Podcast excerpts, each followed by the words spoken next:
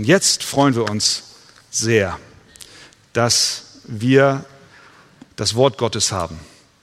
Und heute Morgen Apostelgeschichte Kapitel 16 lesen. Und ich lade euch ein, dass ihr mit mir aufsteht. Apostelgeschichte 16 von Vers 19 bis 25 lesen wir zunächst. Als aber ihre Herren sahen, das waren die Herren der Magd, die von einem bösen Geist kurz zuvor befreit wurde, als aber ihre Herren sahen, dass die Hoffnung auf ihren Gewinn entschwunden war, ergriffen sie Paulus und Silas und schleppten sie auf den Marktplatz vor die Obersten der Stadt.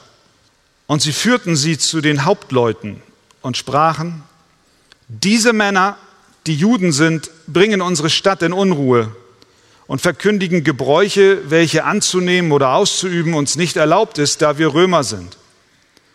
Und die Volksmenge stand ebenfalls gegen sie auf, und die Hauptleute rissen ihnen die Kleider ab und befahlen, sie mit Ruten zu schlagen.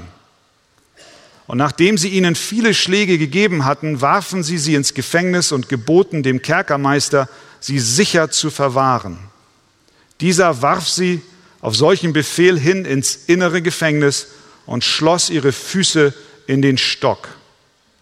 Um Mitternacht aber beteten Paulus und Silas und lobten Gott mit Gesang, und die Gefangenen hörten ihnen zu.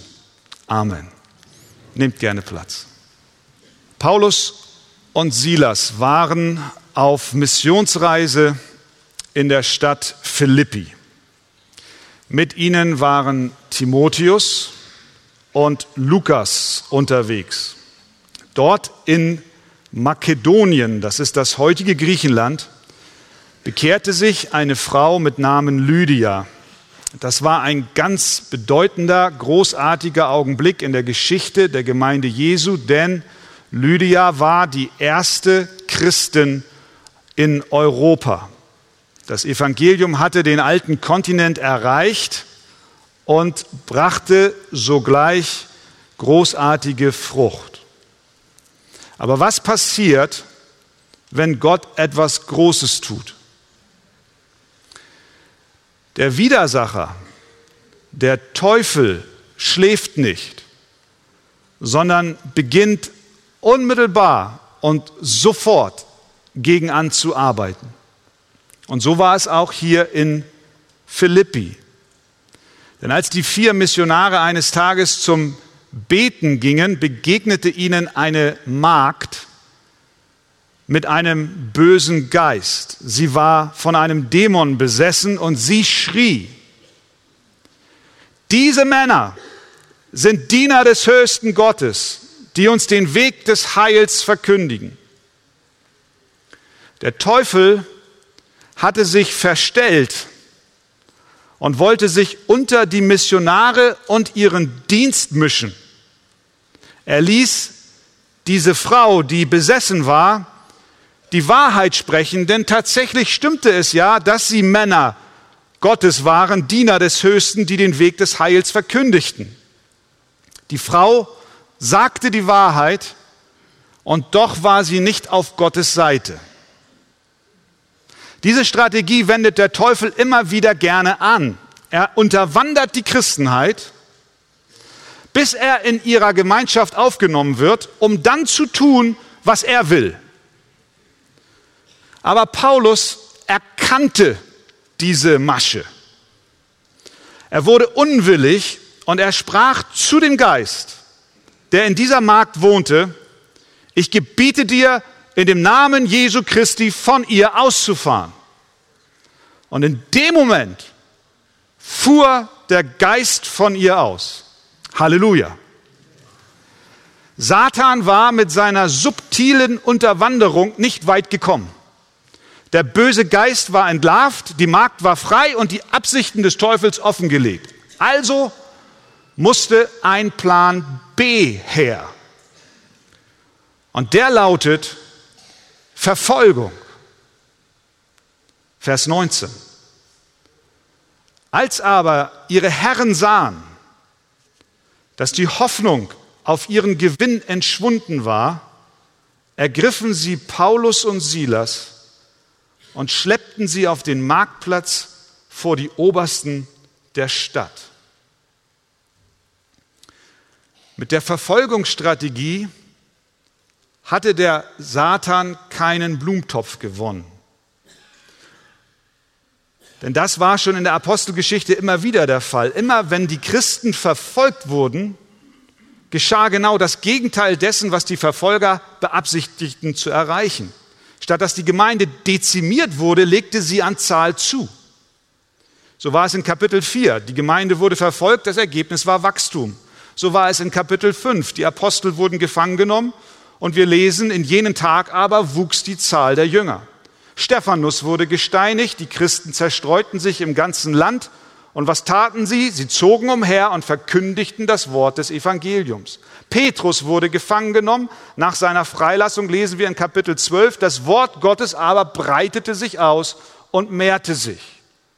Im Laufe der Apostelgeschichte sahen wir immer wieder, dass die Strategie des Teufels, die Strategie Nummer zwei, nämlich Verfolgung, nie zur Auslöschung der Gemeinde geführt hat, sondern genau das Gegenteil erreicht hat. Die Gemeinde wächst. Und auch hier sehen wir wieder dasselbe Muster. Satan versucht mit allen Mitteln, das Evangelium von Jesus Christus einzudämmen, Steine in den Weg zu legen. Erst versucht er es mit subtiler Unterwanderung durch eine besessene Magd, dann zieht er die Daumenschrauben an, versucht es mit Verfolgung, aber auch dieser Plan muss scheitern, denn Gott drehte den Spieß um. Alles, was wir von hier an jetzt in den Versen 19 bis 40 lesen, nämlich die Manifestation der Größe Gottes durch ein Erdbeben in Philippi, die Befreiung der Gefangenen, die Rettung des Kerkermeisters und seines gesamten Hauses und das daraus resultierende Wachstum der Gemeinde folgten unmittelbar dieser Verfolgungsabsicht des Teufels, der versuchte, den Plan Gottes zu vereiteln. Gott kommt, liebe Geschwister, ich sage, Gott kommt immer zum Ziel. Er regiert, er hält die Zügel in der Hand. Und wenn die Welt voll Teufel wäre und wollt uns gar verschlingen, so fürchten wir uns nicht so sehr, es soll uns doch gelingen. Der Fürst dieser Welt, wie sauer sich stellt, tut er uns doch nicht. Das macht er ist Gericht. Ein Wörtlein kann ihn fällen. Ein feste Burg ist unser Gott. Er regiert. Und der Teufel kann nur so viel tun, wie Gott zulässt, dass er es tun kann. Und doch wirkt sich die Verfolgung spürbar und schmerzhaft auf die Gläubigen aus. Paulus und Silas werden ergriffen und auf den Marktplatz der Stadt geschleppt.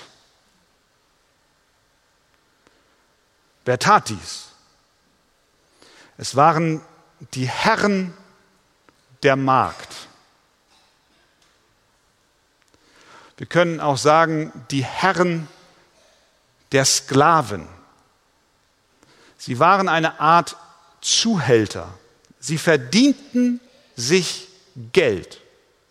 Sie verdienten sich leicht Geld durch den Geist, der in dieser Frau wohnte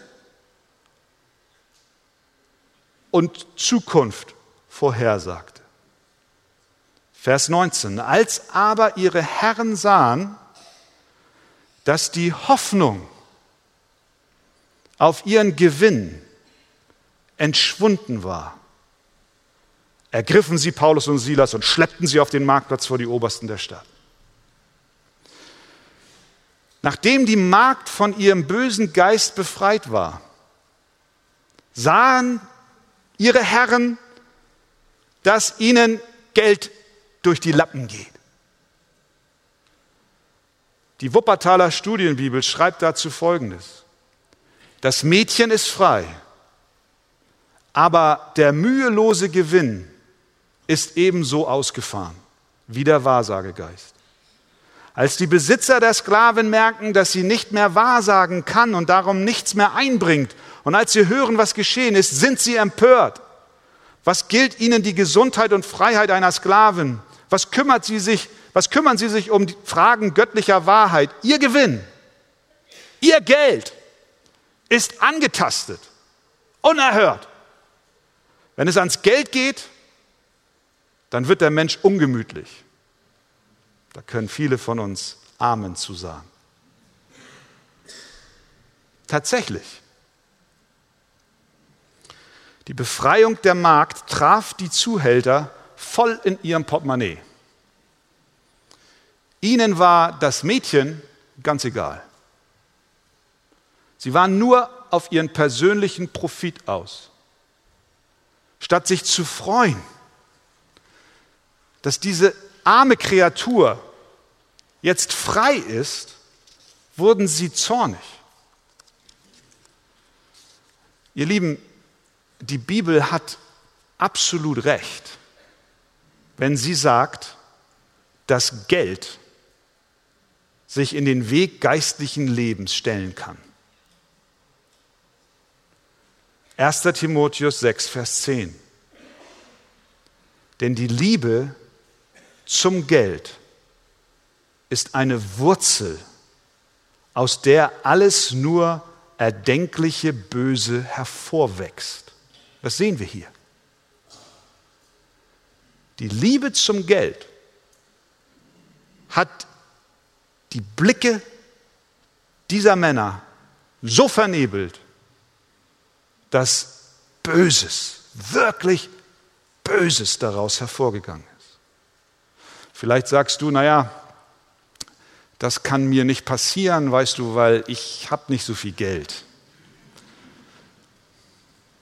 Das mag sein. Du sagst, deswegen kann ich mein Herz auch gar nicht daran hängen. Ich denke doch. Es ist ja nicht das Geld und die Menge des Geldes, die die Wurzel allen Übels ist, sondern es heißt, es ist die Liebe zum Geld. Und da spielt es überhaupt keine Rolle, ob wir viel haben und das viele Geld lieben oder ob wir wenig haben und das wenige lieben und uns nach mehr verzehren. Es ist die Liebe zum Geld, die uns zum Verhängnis wird. Sie macht gierig, sie stellt Profit über das Wohl von Menschen. Die Zuhälter der Magd fallen über Paulus und Silas her, weil die Befreiung ihrer Sklaven sie mitten in ihre Geldbörse traf. Das war in Ephesus auch so, einige Kapitel später, als Paulus dorthin kommt und das Evangelium verkündigt. Ephesus war die Hauptstadt der Göttin Diana, da war ein Tempelkult um diese Göttin herum und da gab es ganze Arbeitsbereiche, ganze Wirtschaftszweige lebten von diesem Tourismus. Sie verkauften so kleine Tempel aus Silber. Und als sie merkten, dass durch das Evangelium der Umsatz einbrach, da zettelten sie eine Unruhe an. Geld spielt eine dominierende Rolle im Leben und ist oft wichtiger als Gott selbst. Das gibt uns jetzt, heute, hier Gelegenheit, über unser Verhältnis zum Geld nachzudenken. Steht es deiner geistlichen Entwicklung im Weg? Wird dein Herz von Gier oder Sehnsucht nach Geld regiert? Setzt du sogar Beziehungen zu geliebten Menschen wegen des Geldes aufs Spiel? Denn die Liebe zum Geld ist eine Wurzel, aus der alles nur erdenkliche Böse hervorwächst. Paulus und Silas mussten nun die Verfolgungsabsichten des Teufels auf verschiedene Weise schmerzhaft spüren. Sie wurden auf den Marktplatz gezerrt und dort falsch beschuldigt. Vers 22. Und die Volksmenge, die sich inzwischen versammelt hatte auf diesem lebhaften Platz der Stadt, die Volksmenge stand ebenfalls gegen sie auf.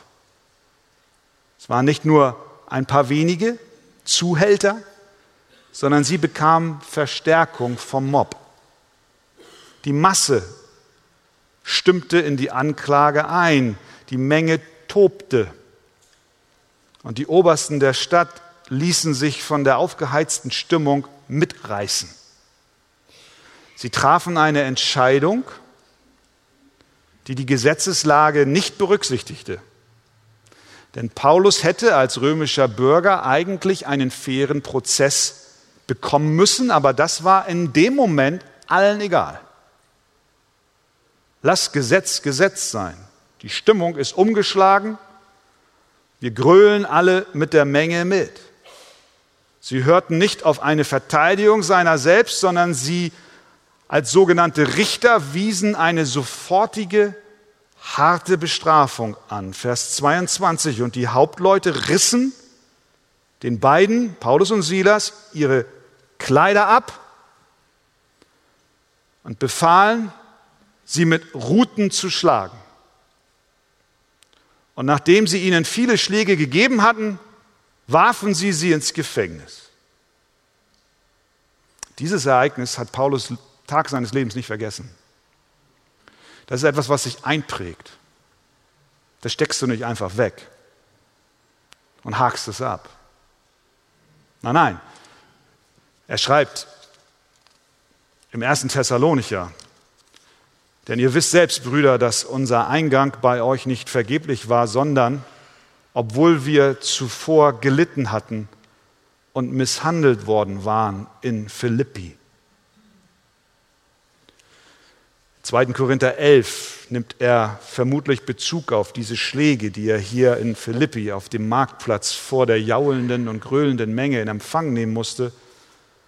Und er schreibt dort, dreimal bin ich mit Ruten geschlagen, einmal gesteinigt worden, dreimal habe ich Schiffbruch erlitten, einen Tag und eine Nacht habe ich in der Tiefe zugebracht. Die Ruten schlugen auf ihre nackten Rücken ein. Und als die beiden dann mehr tot als lebendig waren, ordneten die Obersten der Stadt an, sie ins Gefängnis zu werfen. Der Kerkermeister sollte sie sicher verwahren. Also warf er sie, Vers 24, auf solchen Befehl hin ins innere Gefängnis. Es gab wohl auch einen äußeren Bereich, wo es gewisse Freiheiten für die Gefangenen gab, aber um sicherzustellen, dass diese beiden sogenannten Schwerstverbrecher bloß nicht entkommen, die sowieso schon aufgrund ihrer Wunden kaum noch in der Lage waren, sich zu bewegen, schmiss man sie ins Innerste des Gefängnisses. Dort im nassen, dunklen Verlies, im Hochsicherheitstrakt der Anlage wurden ihnen die Füße unter, schmerzhaften, äh, unter, in, unter einer schmerzhaften Position in einen Stock geklemmt. Tür zu, Licht aus. Da sitzen die beiden. Was mag in ihren Köpfen vorgegangen sein? Ich hätte wahrscheinlich diese typische Frage mir gestellt. Hätte ich vielleicht nicht so agieren sollen, wie ich es tat? Hätte ich vielleicht nicht einen Kompromiss finden können? Hätten wir nicht vielleicht etwas defensiver agieren sollen? Schließlich hat doch die Magd die Wahrheit gesagt und warum mussten wir dann jetzt diesen bösen Geist da austreiben? Oder die Frage, warum Gott? Wir sind doch schließlich auf Missionsreise. Wir wollen doch deine Sache bekannt machen. Warum, Gott, lässt du das zu? Was die beiden dann taten, ist wirklich überwältigend.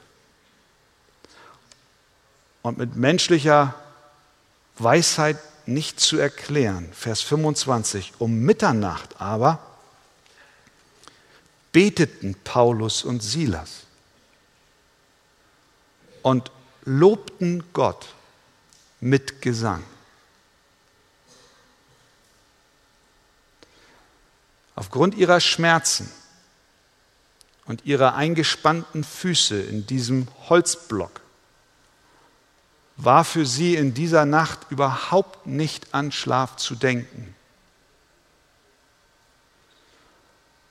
Und was taten sie? Sie beteten. Sie sangen Lieder.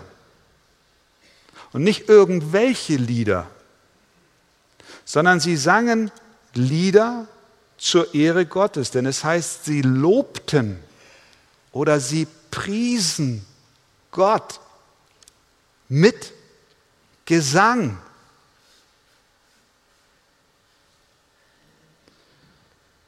John Stott schreibt, es ist wunderbar, dass Paulus und Silas um Mitternacht mit zerfleischtem Rücken und Schmerzen in den Gliedern beteten und Lieder zur Ehre Gottes sangen. Über ihre Lippen kam kein Stöhnen, sondern Lobgesang. Statt Menschen zu fluchen, priesen sie Gott. Wie kann das sein? Wie ist das möglich? Was brachte Lobgesang auf ihre Lippen? Ich glaube, die Antwort lautet, weil den beiden bewusst war, dass Gott immer derselbe ist. Wenn es eins ist, was du heute Morgen aus dieser Predigt mit nach Hause nimmst, nehmen solltest, dann bitte ich dich, vergiss nicht, vergiss niemals. Gott ist immer derselbe. Er ist immer derselbe. Gott verdient, weil er immer derselbe ist, in jedem Augenblick, zu allen Tages- und auch zu allen Nachtzeiten, egal ob in Freiheit oder im Gefängnis, er verdient immer unser Lob. Denn er verändert sich niemals. Wenn Gott gerade jetzt am 15. Oktober um 11 Uhr unser Lob hier in der Arche Hamburg-Stellingen verdient, dann verdient Gott auch zu jeder anderen Zeit, an egal welchem Ort, unter egal welchen Umständen, genau dasselbe Lob. Warum? Weil die Umstände sich wohl ändern mögen, aber Gott ist derselbe. Amen. Er verändert sich nicht. Deswegen schreibt Paulus in Philippa 4, Vers 4. Freut euch, das ist, das ist der Brief, den er nachher aus der römischen Gefangenschaft an genau diese Gemeinde geschrieben hat, wo er hier jetzt gerade im Kerker sitzt. Er schreibt, freut euch im Herrn, wenn ihr in Freiheit rumlauft und genug zu essen habt. Alle Zeit. Freut euch im Herrn alle Zeit. Abermals sage ich, freut euch. Das heißt, diese Freude, dieser Lob Gottes ist komplett unabhängig von unseren Umständen. Alle Zeit heißt alle Zeit. Immer und überall. Nun weiß ich, ich, ich kenne ich kenn mich und ich vermute, weil ich mich kenne, kenne ich auch dich, ein Stück jedenfalls. Nun weiß ich ja, das ist doch nicht so einfach. Dann guckt man doch so auf sich selbst. Und ich habe so bei der Vorbereitung darüber nachgedacht, das ist wie, weißt du, unser Blick, der soll gerichtet sein zum Herrn, immer und alle Zeit. Und wenn wir zu ihm blicken, dann sehen wir all unsere Umstände aus der rechten Perspektive. Aber nein, was nehmen wir? Wir nehmen dieses Fernglas, was eigentlich zu Gott gerichtet sein soll, damit wir ihn klar und scharf sehen. Und wir nehmen dasselbe Glas und richten es auf unsere Füße und auf die Steine und auf die Felsen und auf den unwegbaren Weg. Und hast du mal mit dem Fernglas, was eine Riesenvergrößerung hat, auf deine Füße geguckt? Oh, ist, du kannst nichts erkennen. Ist alles verschwommen. Alles verschwommen. Du siehst den Weg nicht mehr, weil wir so auf uns gerichtet schauen, auf unsere Umstände. Und dann wundern wir uns, warum wir unsere Welt nicht mehr erklären können und wir rufen, wo ist Gott? Hat er mich verlassen? Nein, hat er nicht. Gott ist derselbe. Unser Leben mag sich verändern, unsere Situationen und Umstände sind heute anders als gestern, aber Gott bleibt immer gleich. Hebräer 13,8. Jesus Christus ist derselbe gestern und heute und auch in Ewigkeit. Vergiss es nicht. Gerade da, wo du bist. Jetzt. Gott ist derselbe. Gott hat sich nicht verändert. Stattdessen hat er für uns manchmal einen nicht ganz klar durchsichtigen Plan mit all den Dingen, die uns widerfahren. Sein Wort sagt es uns in Römer 5, aber nicht nur das heißt es dort, sondern wir rühmen uns auch den Bedrängnissen. Wie können wir uns den Bedrängnissen rühmen? Weil Gott etwas vorhat, nämlich dass die Bedrängnis standhaftes Ausharren bewirkt. Dieses Ausharren aber Bewährung, die Bewährung aber Hoffnung, die Hoffnung aber lässt nicht zu Schanden werden, denn die Liebe Gottes ist ausgegossen in unsere Herzen durch den Heiligen Geist, der uns gegeben worden ist. Und ich glaube, ihr Lieben, war, warum Paulus und Silas im Gefängnis in der Nacht Gott loben konnten, war, weil sie in die richtige Richtung schauten. Weil sie wussten, Gott kann etwas Großartiges aus dieser Situation bewirken. Deswegen haben sie in der kalten Gefängniszelle den Herrn von ganzem Herzen gelobt. Sie wussten, sie wussten, Gott ändert sich nicht. Sie ließen nicht zu, hör mal, sie ließen nicht zu, dass ihre Erfahrungen und ihre Umstände ihr Gottesbild definieren, sondern sie ließen die Wahrheit, die Gott in seinem Wort offenbart, ihr Gottesbild definieren. Und wie oft sind wir in der Gefahr, Gott zu definieren aufgrund unserer Umstände. Paulus gibt uns im, im zweiten Korintherbrief einen wunderbaren Einblick in, in diese so tiefe, geistliche, aber auch hilfreiche Wahrheit. Er schreibt dort den Korinthern Folgendes. Er schreibt dort Folgendes. Wir werden überall bedrängt, schreibt er, aber nicht erdrückt. Wir kommen in Verlegenheit, aber nicht in Verzweiflung. Wir werden verfolgt, aber nicht verlassen. Wir werden niedergeworfen, aber wir kommen nicht um. Warum, Paulus? Wie kommst du dazu, so glaubens- und hoffnungsvoll zu schreiben? Was ist deine Motivation? Er gibt sie uns ein paar Verse weiter, ab Vers 16. Da zeigt er uns, in welche Richtung er blickt. Darum schreibt er, jetzt kommt die Erklärung, darum lassen wir uns nicht entmutigen, sondern wenn auch unser äußerer Mensch zugrunde geht, so wird doch der innere Tag für Tag erneuert. Warum? Denn unsere Bedrängnis, die schnell vorübergehend und leicht ist, verschafft uns eine ewige und über alle Maßen gewichtige Herrlichkeit. Sehen wir das? Er schaut in die ewige Herrlichkeit, die allein bei Gott zu finden ist. Und dieser Blick hoch zu Gott lässt ihn selbst im Gefängnis mit offenem Rücken und schmerzenden Gliedern mitten in der Nacht den Herrn loben. Und ihr Lieben, das ist kein Psychotrick. Gott will es uns schenken. Und wir dürfen uns darin üben. Und ich, ihr Lieben, bin der Erste, der es nötig hat, sich immer wieder daran zu erinnern. Herr, hilf mir in den Nöten meines Lebens, dass ich in die richtige Richtung schaue. Denn du, Herr, bist derselbe. Du veränderst dich nicht. Amen. Amen. Nachdem Paulus und Silas nun also um Mitternacht den Herrn lobten in der Gefängniszelle, geschah etwas Gewaltiges. Vers 26. Da entstand plötzlich ein großes Erdbeben. Hör mal, ein großes Erdbeben, sodass die Grundfesten des Gefängnisses erschüttert wurden. Und sogleich öffneten sich alle Türen und die Fesseln aller wurden gelöst.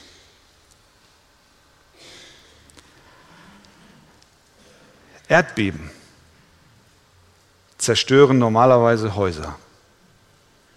Aber dieses Erdbeben rettete Seelen.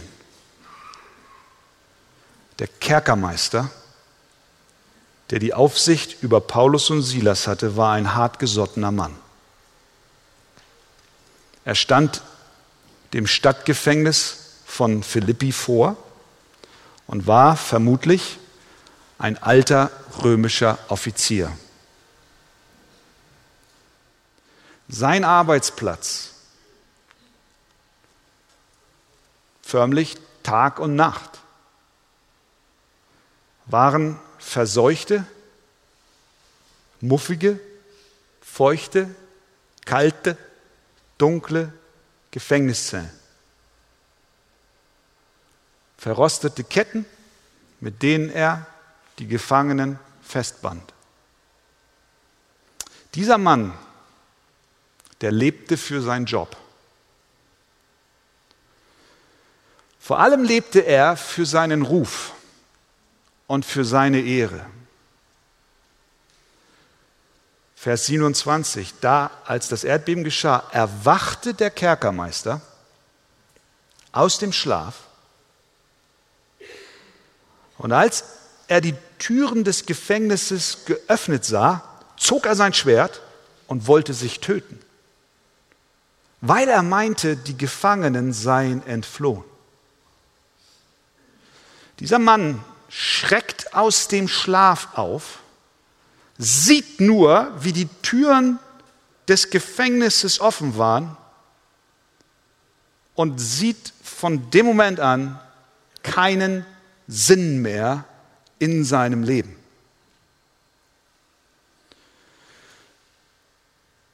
Diese Schande, dass er als der Verantwortliche nicht dafür Sorge getragen hat, dass die Gefangenen entflohen sind, wie er glaubte in dem Moment, hat ihn so verzweifeln lassen, dass er keine Motivation hatte mehr zu leben. Er wollte sich umbringen.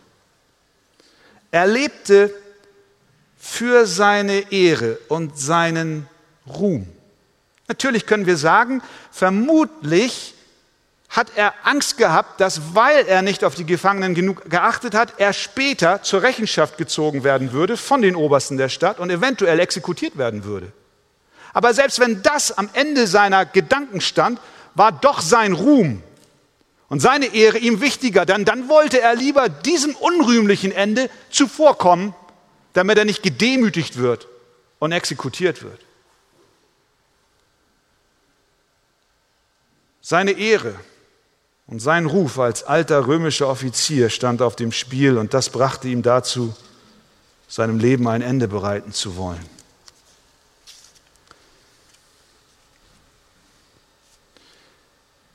Jeder Mensch,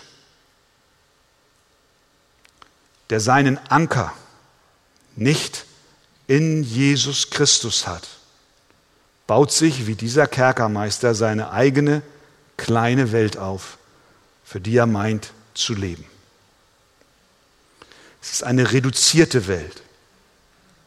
Ich habe in der Grundschule früher mal im sogenannten Kunstunterricht, den ich nicht liebte, einen Schuhkarton nehmen müssen und darin eine kleine Welt kreieren müssen, aus Pappe, kennt ihr vielleicht auch. Und dann gibt es ein Loch, musst du reinstellen, guckst du rein, dann hast du so verschiedene Dimensionen. So leben viele Menschen ja eigentlich alle Menschen ohne Christus. Sie bauen sich ihre kleine Welt in ihrem Schuhkarton, ihre, ihr Miniaturwunderland.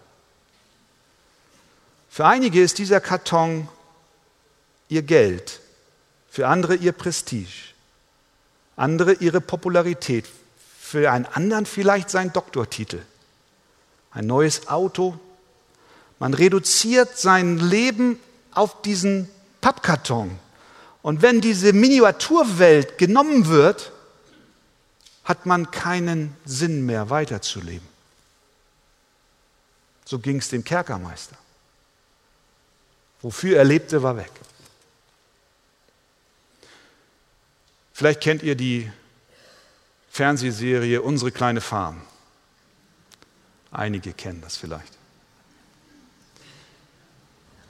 Unsere, unsere kleine Farm. Unsere kleine Farm ist eine Fernsehserie aus den 70er Jahren, die es inzwischen auch auf DVD gibt und von meinen Töchtern vor allem gerne gesehen wird. Die spielt im Wilden Westen oder im Westen der USA in den spät 80er, 1880er Jahren und sie basiert auf den biografischen Büchern der Laura Ingalls. Und diese Serie berichtet von Siedlern, die in den USA lebten. Familie Ingalls lebte in einem kleinen Ort namens Walnut Grove mit vielen anderen Familien zusammen. Es ist ein Stück weit heile Welt. Auch noch so Familienwerte werden dort großgeschrieben. Und eines Tages gerät dieser kleine Ort in eine Wirtschaftskrise, sodass die Einwohner von Walnut Grove diesen Ort verlassen müssen. Und sie ziehen in eine nächstgrößere Stadt. Aber nach einigen Monaten oder Jahren stellen sie fest, dass sie keine Stadtmenschen sind. Sie wollen zurück aufs Land, in ihr kleines, verschlafenes Städtchen, was aber inzwischen total verwildert ist und zurückgelassen wurde und eigentlich kein Leben mehr fähig ist. Charles Ingalls, der Papa von der ganzen Familie, der Serienheld, er geht zurück und er nimmt seine Freunde und Familien mit und will Walnut Grove wieder aufbauen. Und als erstes geht er zu dem Haus, in dem der alte Bürgermeister all die Zeit über, wo alle weg waren, ausgeharrt hatte. Und die Tür öffnet sich und da sitzt dieser Bürgermeister. Und du bekommst als Zuschauer Erbarmen mit ihm. Der sitzt in seinem Stuhl, hatte inzwischen einen Schlaganfall, lässt kein Licht in sein Fenster hinein und vegetiert vor sich hin. Er ist verbittert und sieht keinen Sinn mehr zu leben. Warum?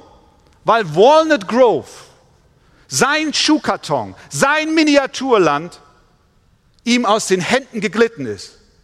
Und es gab keine Motivation mehr zu leben. Charles Ingalls, der Held, baut natürlich Walnut Grove wieder auf und alles wird gut. Wenn unsere kleine Welt auseinanderbricht, dann haben wir keinen Antrieb zum Leben. Genau das geschah bei diesem Kerkermeister. Wie sieht deine kleine Welt aus? Vielleicht ist dir gerade in diesen Tagen etwas genommen und du merkst, es macht irgendwie keinen Sinn mehr. Wo ist mein Anker? Worauf wurzelt und basiert mein Leben? Der Kerkermeister erlebte den Zerbruch seiner Welt. Ganz plötzlich und völlig unerwartet fand er sich in der größten Krise seines Lebens wieder. Und manchmal, ihr Lieben, schenkt Gott und schickt Gott und sendet Gott Erdbeben in unsere kleine Welt. Nicht um uns zu zerstören, sondern um uns zu befreien.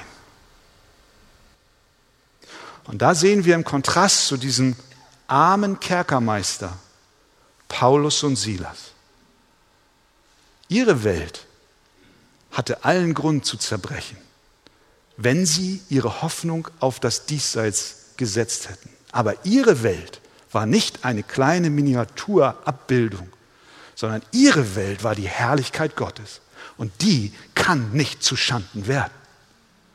Und deswegen lobten sie Gott.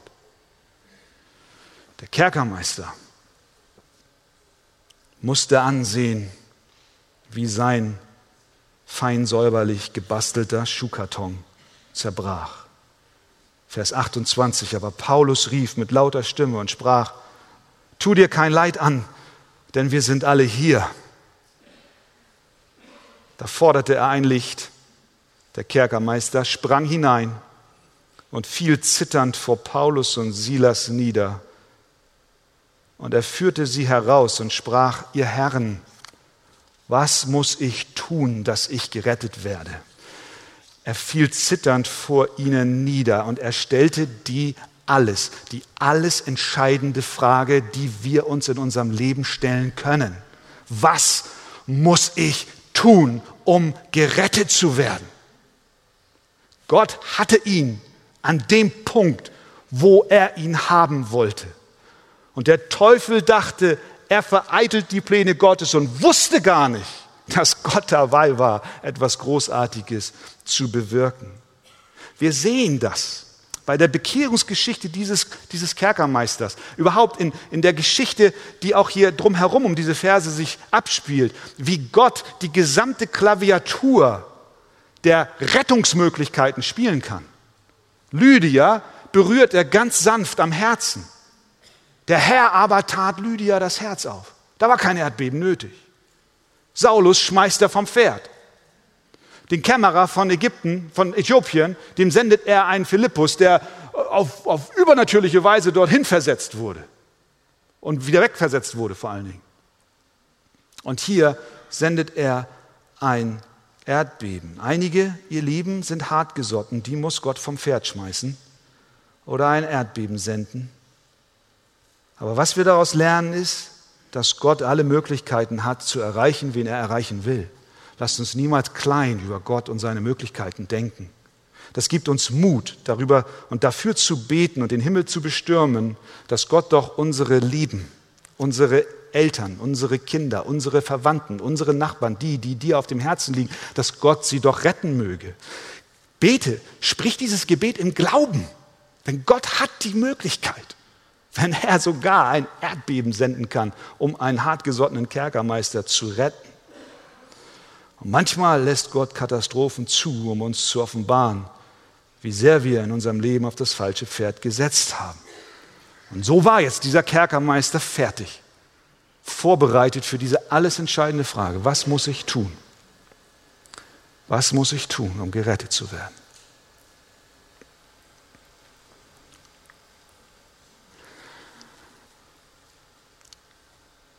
Vers 31. Sie aber sprachen, Glaube an den Herrn Jesus Christus. So wirst du gerettet werden. Diese Antwort hat über die Jahrhunderte weder an Inhalt, noch an Kraft, noch an Macht, noch an Gewicht verloren.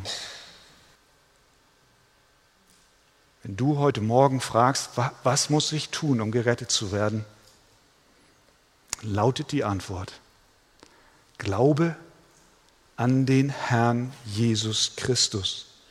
So wirst du gerettet werden. Glaube, Rettung kommt durch den Glauben. Du musst verstehen, an, an wen du glauben sollst. Es ist der schlichte Glaube, dass Christus uns rettet. Das ist die Botschaft der Bibel, in der gesamten Apostelgeschichte. Das ist die Botschaft des Epheserbriefs. Das ist die Botschaft des gesamten Neuen Testamentes. Die ganze Bibel bezeugt darüber, dass der Glaube an Christus uns rettet. Das heißt, wir müssen glauben, wer Christus ist. Glaube an den Herrn Jesus Christus. Es ist wichtig, dass wir wissen, an wen wir glauben. Es ist nicht ein Jesus, der ein Vorreiter sozialer Arbeit war oder der für wirtschaftliche Gerechtigkeit eingetreten ist. Das ist nicht der Christus. Seine Mission war nicht politisch, auch nicht ökologisch. Wir müssen daran glauben, dass er ist, wer er sagt, dass er sei. Johannes 20, 31, damit ihr glaubt, dass Jesus, der Christus, der Sohn Gottes ist. Und damit ihr durch den Glauben Leben habt in seinem Namen. Das heißt, du fragst, was muss ich tun? Du musst glauben, aber du musst auch an den richtigen glauben, nämlich an den Christus, der Messias, der Erretter und Erlöser, der Sohn des lebendigen Gottes, damit du durch den Glauben an ihn Leben hast. Du musst glauben, dass er der Retter ist. Das ist, was sie ihm sagen, dem Kerkermeister. Glaube an den Herrn Jesus Christus, den Herrn Jesus Christus. Und du musst auch glauben an das, was dieser Herr Jesus Christus getan hat. Nicht nur daran glauben, wer er ist, sondern auch, was er getan hat.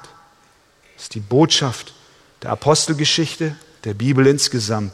Paulus schreibt den Korinthern, denn ich habe euch zuallererst das überliefert, was ich auch empfangen habe, nämlich dass Christus, da kommt er wieder, für unsere Sünden gestorben ist.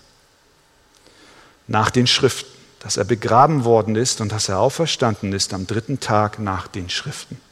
Kerkermeister, glaube, dass Christus der Messias ist und glaube daran, was er getan hat. Er ist Kerkermeister für deine Sünden gestorben. Er hat all den Schund und die Schande deines Lebens gesehen. Er hat die Ungerechtigkeit, die du ausgeübt hast, den Gefangenen gegenüber wahrgenommen. Die Schuld, die du auf dich geladen hast, in deinem Versagen deiner Frau und deinen Kindern gegenüber, in dem Betrug, den du begangen hast, dem Staat gegenüber und deinem Nächsten gegenüber. Er hat das alles gesehen. Aber Kerkermeister, dieser Christus hat für deine Sünden am Kreuz bezahlt. Er ist gestorben. Und nicht nur ist er für dich gestorben, sondern er ist auferstanden und er lebt. Alles, was du tun musst, um gerettet zu werden aus deiner kleinen, zerbrochenen Welt, wo du keine Hoffnung mehr hast, ist zu glauben, dass dieser Christus für dich gekommen ist. Denn wenn du mit deinem Mund Jesus als den Herrn bekennst und in deinem Herzen glaubst, dass Gott ihn aus den Toten auferweckt hat, so wirst du gerettet.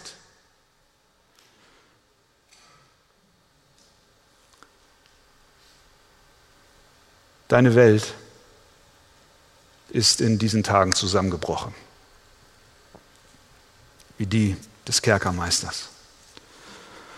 Gott hat ein Erdbeben in dein Leben gesandt, nicht um dich zu zerstören, sondern um dich zu retten. Und nun fragst du, wie komme ich da heraus? Was muss ich tun, um gerettet zu werden? Glaube an den Herrn Jesus Christus. So wirst du gerettet werden. Der Kerkermeister tat es.